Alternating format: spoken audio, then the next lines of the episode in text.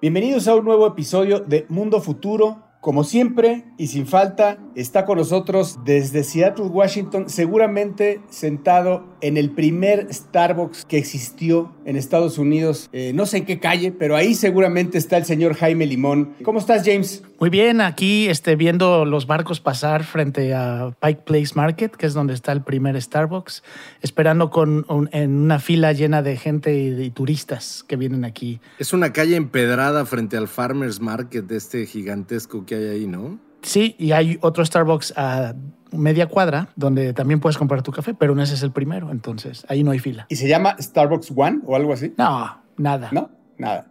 La voz que usted escuchó por allá de Ultratumba es de el señor Mario Valle, que está seguramente sentado en la parada del camión ahí en Hate Street, afuera de la Miva Records, me lo estoy imaginando, viendo a los hippies de lejos. Echándome un porrito. Mario, ¿cómo estás? Muy bien, todo está poca madre, cabrón, todo está bien chido. Muy bien, pues ya vieron que andamos de ambiente. Eh, este programa será un programa eh, temático y les traemos un programa de 3D printing. Así que se va a poner bueno, verán que, eh, verán que vienen cosas increíbles alrededor del 3D printing, eh, verán cosas que vienen en un mundo distópico totalmente y cosas en un mundo utópico que ya empiezan a vislumbrarse. Así que bueno, empecemos. Esto es Mundo Futuro, el principio del fin. Mi nombre es Jorge Alor, grabando desde la Ciudad de México. Comenzamos. Mundo futuro. Mundo futuro. Mundo futuro. El principio del fin. Es una producción de Sonoro. Con Jorge Alor, Mario Valle y Jaime Limón.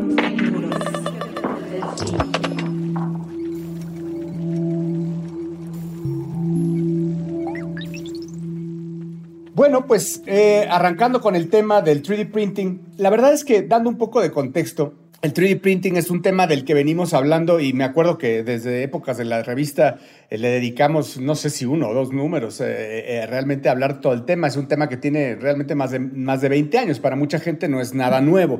Es algo que ha ido evolucionando a mi gusto. No ha ido evolucionando tan rápido como originalmente yo lo creería. Eh, pero ya que nos metimos un clavado, eh, no es, no es tanto que haya evolucionado la técnica o el hardware como tal, sino lo que ha evolucionado son las tecnologías alrededor que han hecho que haya cosas como los ghost guns, que es de lo que vamos a hablar, las armas fantasmas, que hoy es de verdad un tema a, a hablar. Hoy, hoy, hoy, aquí en este programa hablamos de lo que viene en el futuro, pero hoy es un tema que ya tocó eh, Joe Biden hace algunos días y que es un tema ya eh, problema en Estados Unidos. ¿no? Se hoy en día se han eh, incautado más de 24 mil armas Ghost Gun. ¿Qué es un arma Ghost Gun?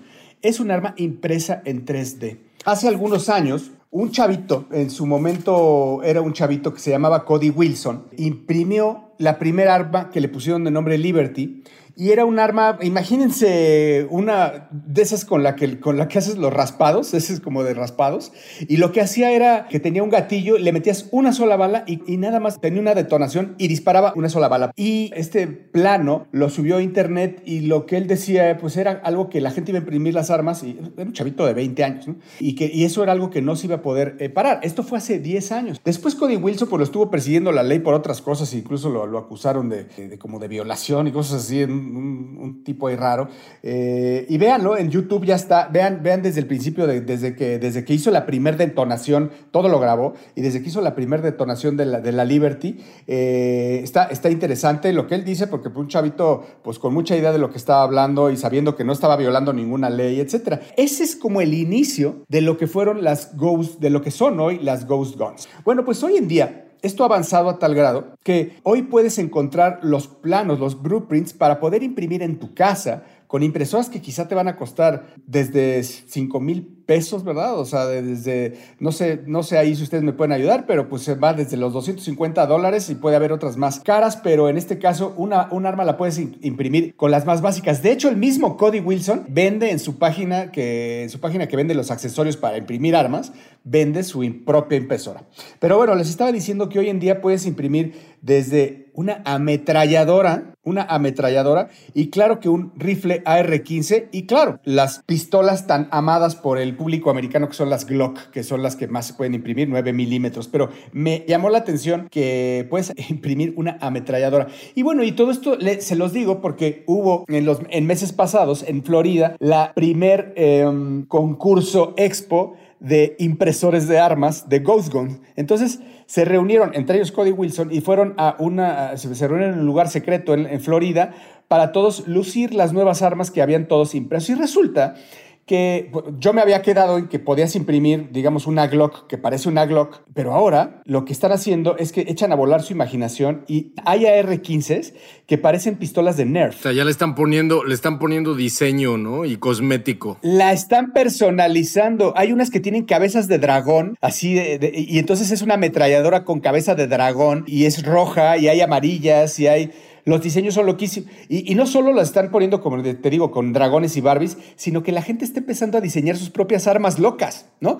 Porque ahora, pues no solo, solo antes estaban los planos, pues de lo que se, se diseñaba normalmente, pero hoy ya la gente empieza a diseñar todo. Y cómo la, gente que no sabe mucho del diseño de armas o impresión de armas se preguntará cómo es que lo hacen. En un principio tenías que tener el body, se tenía que pedir y eso era lo que tenía el número de serie. Y, tenías que tener el, número de serie de metal para poder tenerlo. Hoy en día ya se pueden tener armas con el plástico que se imprime, que es tan duro, que, puedes imprimir el arma completa. Sí hay pequeños accesorios como algunos tornillos, resortes, etcétera, que tienes que ponerle al arma, pero esos, esos te llegan por Amazon en cuestión de un día. Y ellos te pueden decir la lista de lo que tienes que pedir en Amazon para tener ya sabes lo que tienes que pedir. Ya nada más le das clic a tu carrito y ya sabes que esto es lo que tienes que pedir para hacer tu Glock 9 milímetros, por ejemplo. Y ahorita que mencionabas, Jorge, al, final eh, está lo que se puede hacer y lo que está permitido hacer, ¿no?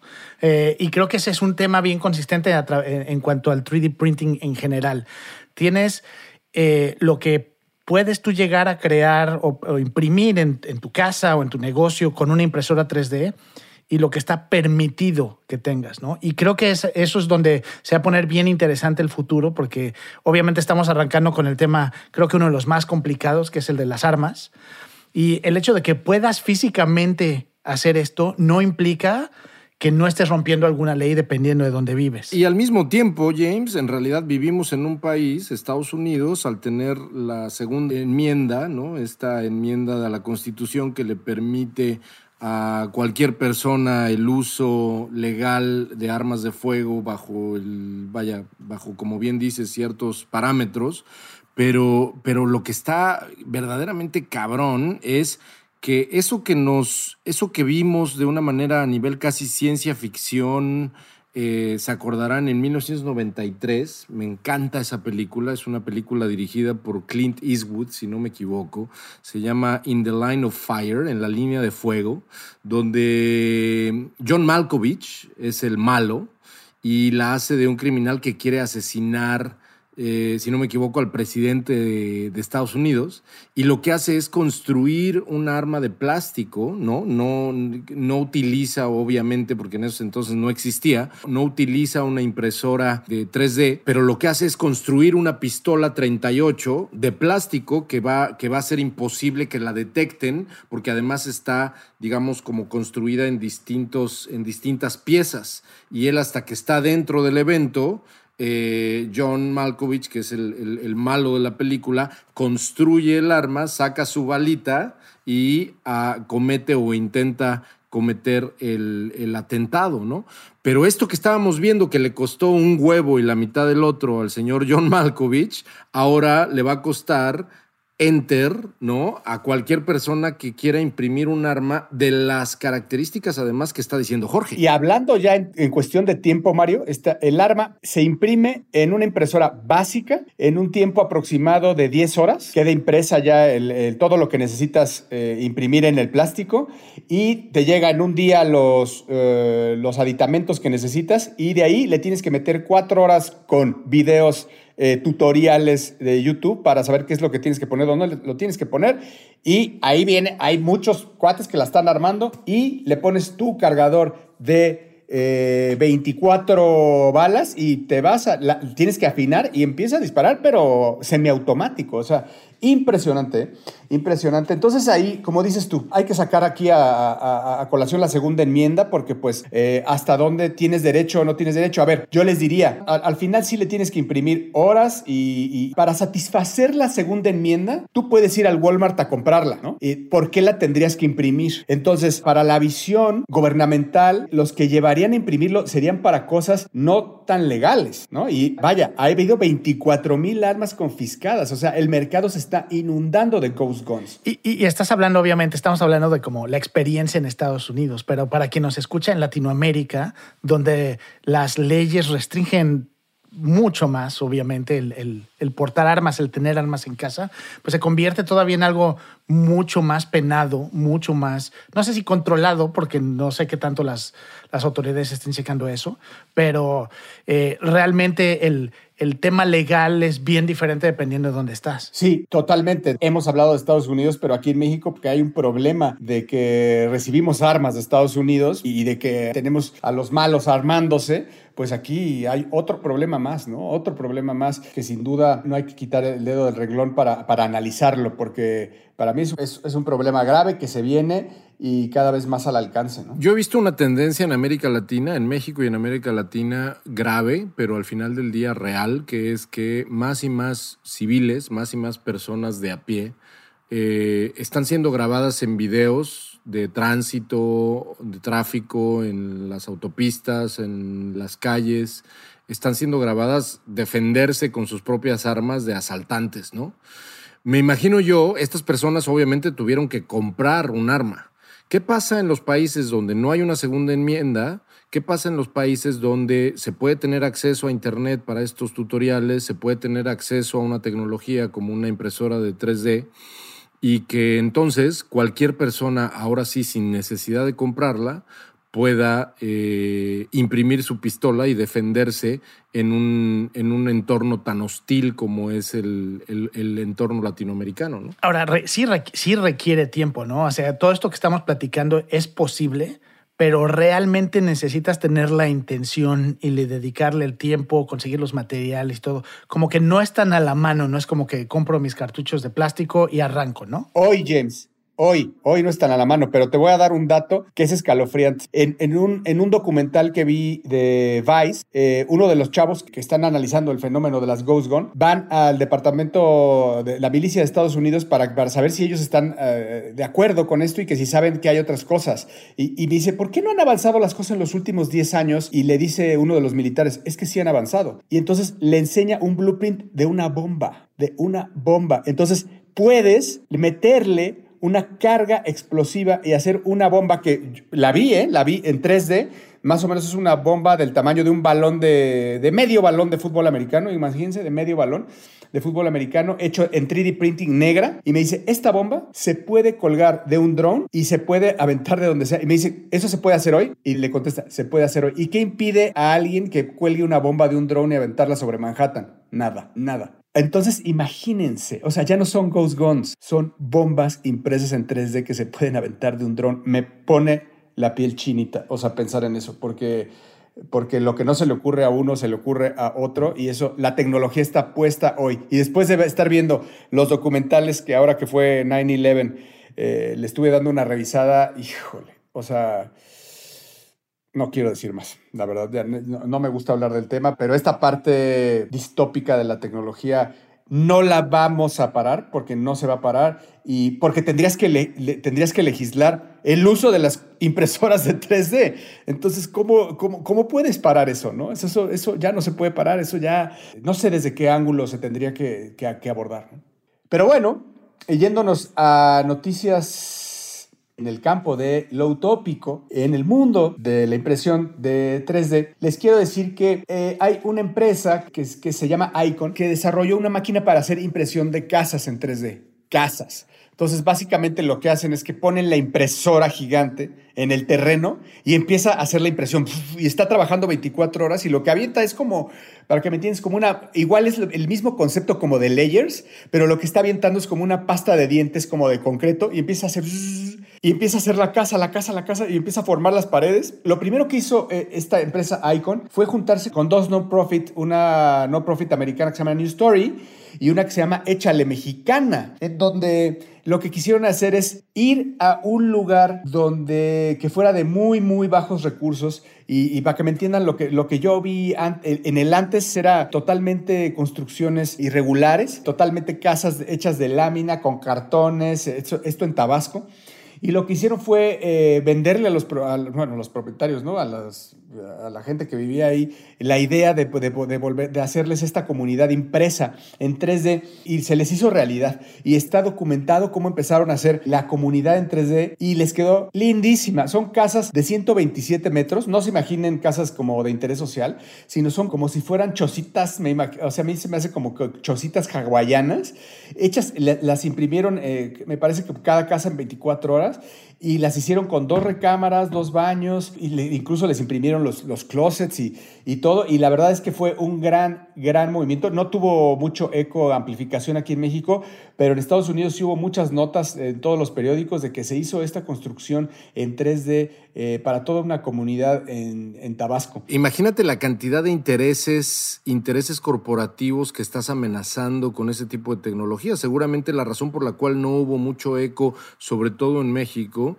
pero no me, puedo imaginar que también en Estados Unidos es la cantidad, o sea, es como si estuvieras dándole un atajo a la industria de la construcción, donde ya no necesitas, o sea, acabas de decir, en 24 horas terminaste una casa, algo que en la industria de la construcción, incluso de madera y de concreto, eh, acá en Estados Unidos, que el 70% de las casas son de madera, eh, eh, no terminas en un mes o en tres semanas, ¿no? Sí, y, creo que eso es una de las razones por las que por lo menos en Estados Unidos no ha crecido tanto, no ha explotado, ¿no? Esta, esta, este, esta tecnología para construcción de eh, casas o edificios.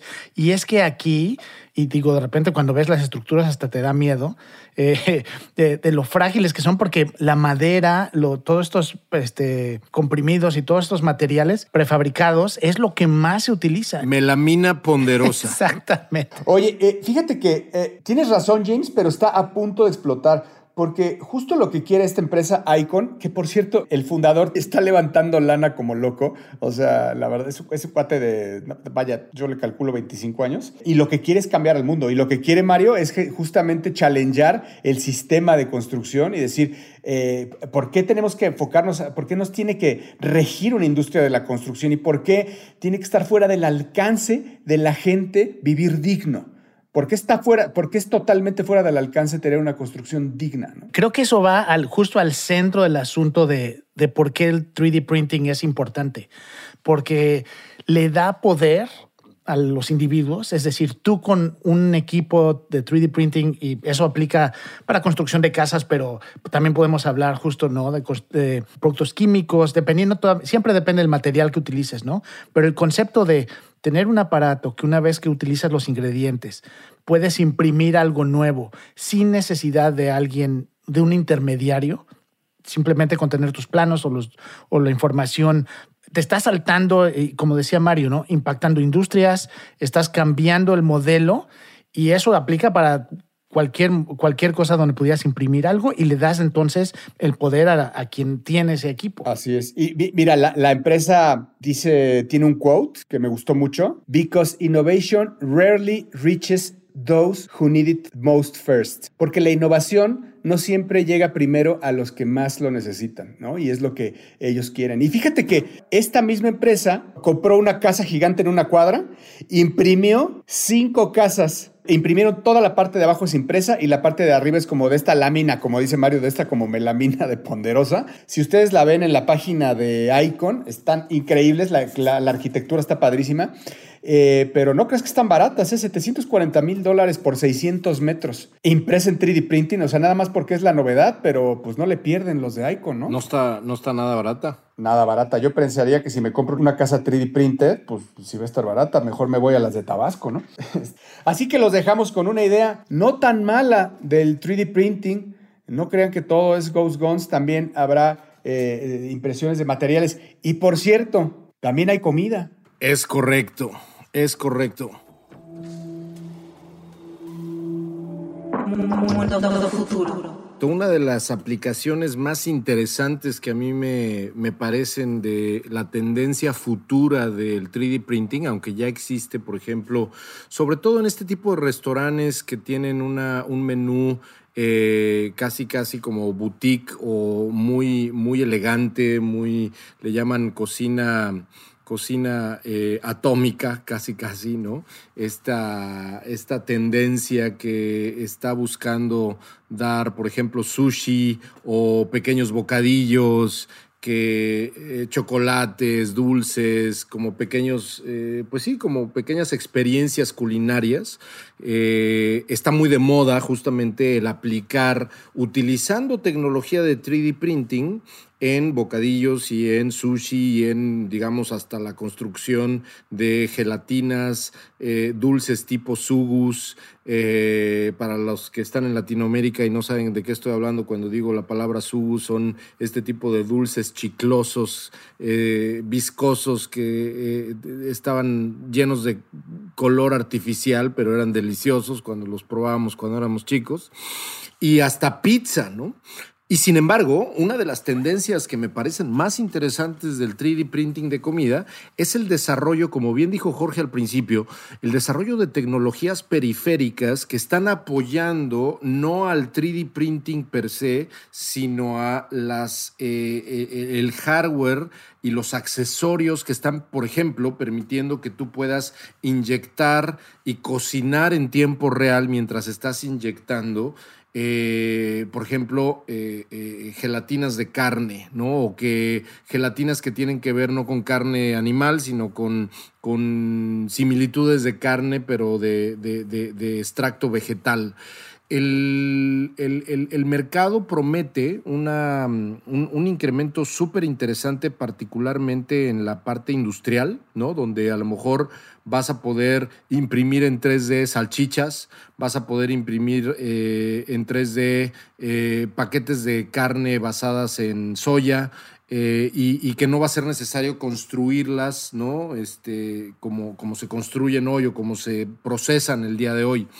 Esto puede acelerar la construcción y la crisis eh, que se ha ido construyendo, se ha ido acumulando en los últimos años, donde las distintas etapas de suministro de, para poder realmente pues alimentar al mundo entero, están sufriendo, sobre todo después de la pandemia, sabemos que toda la cadena de suministro de comida ha sufrido de manera disruptiva tremendamente y que esto puede ser una de las cosas que lo puedan llegar a salvar, ¿no? A mí me parece interesantísimo lo que estás diciendo y cómo estamos viendo el choque de dos grandes tendencias de las que hemos hablado aquí, que sin duda se llevarán, eh, chocarán en este mundo futuro, que es eh, la, alimentación a base de vegetales y que hemos hablado incluso que los niños que estén naciendo hoy esperemos que no tengan que matar animales para alimentarse y la tecnología del 3D printing, ¿no? Entonces, eh, estamos hablando de que podrías imprimir el súper, ¿no? Sí, y fíjate que es bien interesante y ahorita con, con, con lo que estamos viviendo a través de la pandemia y el impacto que tiene en las líneas de producción y de distribución, eh, donde de pronto hay materiales, o en este caso hay, en algunos casos hay algunos tipos de comida que no encuentras fácil, porque obviamente no hay suficiente gente trabajando, entregando o produciendo muchas de estas cosas, estos productos. Ahí es donde en un futuro el 3D printing puede entrar, ya sea porque estés en un lugar muy remoto donde no tienes acceso a algunas de estas cosas o soluciones o productos, o porque no hay, no hay manera de, de, conseguirlo por algo de alto impacto, ¿no? alguna emergencia global como la que estamos teniendo con la pandemia y que sí ha afectado la producción. Entonces, el poder saltarte eso eh, en temas médicos, en temas de alimentación, pues puede resultar bien importante para cualquier comunidad. Yo creo que estamos a pocos años de poder imprimir nuestro buen steak de ribeye y que no venga de carne de res, que además pueda saber mejor que un ribeye convencional o que el mejor que hayan probado en su vida y que además tenga los nutrientes necesarios que tú necesitas en ese momento. Entonces, eso es increíble. Es increíble, lo puedes imprimir. Hay un restaurante en Londres que se llama, por si están ustedes en Londres, vayan, eh, se llama Food Inc. Eh, si quieren echarle un ojo al sitio web, es Food Inc., así todo junto, como comida tinta, foodinc.io, IO, que es I de India o de Octavio. Y ahí se van a dar cuenta con varios videos y varias galerías que tienen ahí de fotografías que el día de hoy la aplicación de tecnología 3D para comida está muy orientada en la parte gourmet. A mí lo que me parece interesante de este restaurante es que no nada más está haciendo aplicación de platillos en pequeño, sino que realmente todo, toda su concepción ecléctica ¿no? de la experiencia está basada en la tecnología 3D. ¿no? Eh, esto a mí me parece muy interesante porque pues hoy estamos viendo que Food Inc. es un restaurante gourmet, pero el día de mañana a lo mejor hay fast food y hay lugares para comer en chinga donde te imprimen un pan y donde te imprimen una hamburguesa o donde te imprimen una comida rápida que te cuesta 5 dólares, ¿no? Entonces es, es interesante ver que la tecnología ya está, pero que las aplicaciones ahorita son experimentales, ¿no? Sí, y, vas a ir al súper y en ese súper, en lugar de escoger, va a ser como ir a la, tienda de electrónicos a comprar tintas para tu impresora, pues vas a comprar cartuchos de sabores o de este, ciertos alimentos que te van a ayudar a imprimir tu comida de la semana. Y no vas a ir al súper, te va a llegar a tu casa. Bueno, estamos hablando de estamos hablando de todas las opciones, pero sí, probablemente lo que te van a hacer es la empresa que te venda la impresora te va a vender la suscripción a, tus cartuchos de comida, ¿no? ¿Qué pasa, por ejemplo, con el tema de los suplementos alimenticios? Donde es una industria multimillonaria, ¿no? Donde tú tienes que ir de todas maneras a una, a una, a una empresa, tienes que ir a una tienda, tienes que ir a, una, a un lugar para comprar eh, suplementos alimenticios, vitaminas, etcétera. ¿Qué pasa si puedes imprimir todo esto? ¿no? Que al final del día muchas de las vitaminas y muchos de los suplementos que existen allá afuera son sintéticos o parcialmente sintéticos ¿Qué pasa si los tienes que construir tú, no? ¿Qué pasa si los imprimes en casa? Tiene todo el sentido, porque además no todos necesitan las mismas dosis, ¿no? O sea, tú puedes tener tanto de, eh, necesitar tanto de magnesio y quieres algo de calcio y necesitas este omega 3 y, y, te puede hacer, te customiza. Claro que también como James quiere ir al súper, pues tendrías que ir al súper por, tu, por tus cartuchos de Omega. No, porque te vas a suscribir, obviamente, pero, pero al final, y eso eh, y es algo de las cosas que vienen, que son bien interesantes cuando hablas de tú poder imprimir o producir cosas en tu casa, y es eh, la vigilancia de cómo lo haces, ¿no? Cuando tú vas y pides a alguien que te dé algún tipo de eh, puede ser medicina o puede ser, este, como mencionaba Mario, vitaminas, suplementos. Eh, tú sabes que ellos son los responsables de darte una, este, justamente lo que estás pidiendo. Cuando tú te conviertes en la persona que imprime estas cosas o que produce estas cosas, es tu responsabilidad que la mezcla, por ejemplo, sea la correcta. ¿no? Y ahí entonces tienes los retos de este, las posibles implicaciones de que te equivoques en la mezcla de algo y lo que era un suplemento se convierte en un veneno para ti. Atención ahí, emprendedores e inversionistas. Yo creo que eso es, es un blue ocean. O sea, eso es algo que no va a dejar de estar y, va a ser de rápida adopción. Es de esas cosas que son de rápida adopción. Porque la tecnología ya está, es mucho como, eso que acabas de decir es súper importante, la tecnología ya está, lo que está en desarrollo es la periferia, las aplicaciones, los accesorios, la constitución de materiales. las impresoras ya están, lo que faltan son los toners. Exacto. Y los planos, ¿no? Es decir, te compras tu impresora, compras tu plano de lo que vas a usar lo que quieres imprimir o tus instrucciones, tus elementos, que te, y de nuevo, todo esto puede ser un modelo de suscripción y, este, y lo haces en tu casa. Mundo futuro. Bueno, y como lo hemos dicho varias veces en este podcast, eh, el mundo futuro que nos imaginamos es un mundo futuro mucho, mucho, muy contrastado. Y si bien empezamos un poco densos y oscuros con el tema de Ghost Guns, nos vamos a ir a un tema más light y además eh, más prometedor, lindo para la humanidad, que es cómo puede la impresión en 3D alargar nuestra calidad y nuestra esperanza de vida, James. Sí, mira, generalmente hablamos de cosas y futuros oscuros, como mencionabas, porque a veces la tendencia de lo que vemos y las noticias nos lleva para allá, pero también es importante acordarnos de que hay muchas cosas positivas y en el caso de la medicina, eh, más allá de lo que hablamos del poder imprimir fármacos o, cosas que puedas tomar, eh, ya hoy vivimos con la posibilidad de, y existen ya varias empresas que se dedican a ayudar a crear eh, cosas como prótesis, eh, eh, aditamentos médicos que pueden ayudarte a compensar problemas que puedas tener de salud. Y la gran ventaja de la impresión 3D es que lo puedes hacer a un nivel muy especializado, es decir, mides a la persona, ves que se tiene que hacer, imprimes algo extremadamente personalizado para el problema que puedan tener. Bueno, cuando pensamos en esto a futuro, estamos hablando no solo de estos, estos aditamentos o cosas adicionales que pueden ayudarte en la salud, sino que hablamos ya de la posibilidad de producir, tal vez no órganos, aunque si hablamos del futuro seguramente vamos a poder imprimir órganos, eso es un hecho, pero, por, pero en un punto intermedio vamos a poder imprimir cosas como cartílagos, es decir, cuando alguien tiene un problema, perdió la mitad de su oreja, ¿no? O tiene un problema con su nariz. Entonces hay muchas cosas donde la, la medicina se va a beneficiar por esto. Las rodillas, ¿no? Las rodillas que hay tanta gente. Sí. Evander Holyfield, si nos estás escuchando, por favor, pon atención. Carmen Campuzano, pon atención. y la gran... y la gran ventaja que vas a tener es que, eh, y como mencionaste antes, eh, no importa dónde estés. Entonces, hay la posibilidad de que si tú llevas la impresora y el material al lugar, a lugares lejanos donde no hay un hospital, o inclusive hasta el espacio podrías hacer esto, ¿no? Si tienes una impresora, si tienes los materiales, puedes tener estos beneficios eh, médicos, no importa dónde estés. La impresión en 3D seguro uno de los grandes, grandes temas y una de las grandes tendencias que marcarán nuestra vida en el mundo futuro. No se olviden de suscribirse en su plataforma favorita, estamos en todos lados.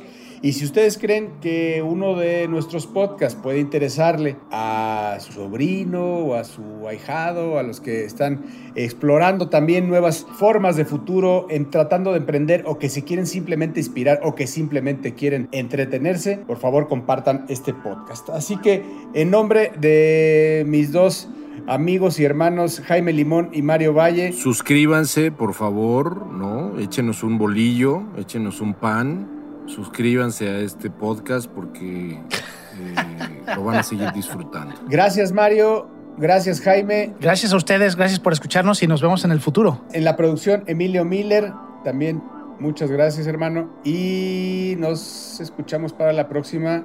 Bye.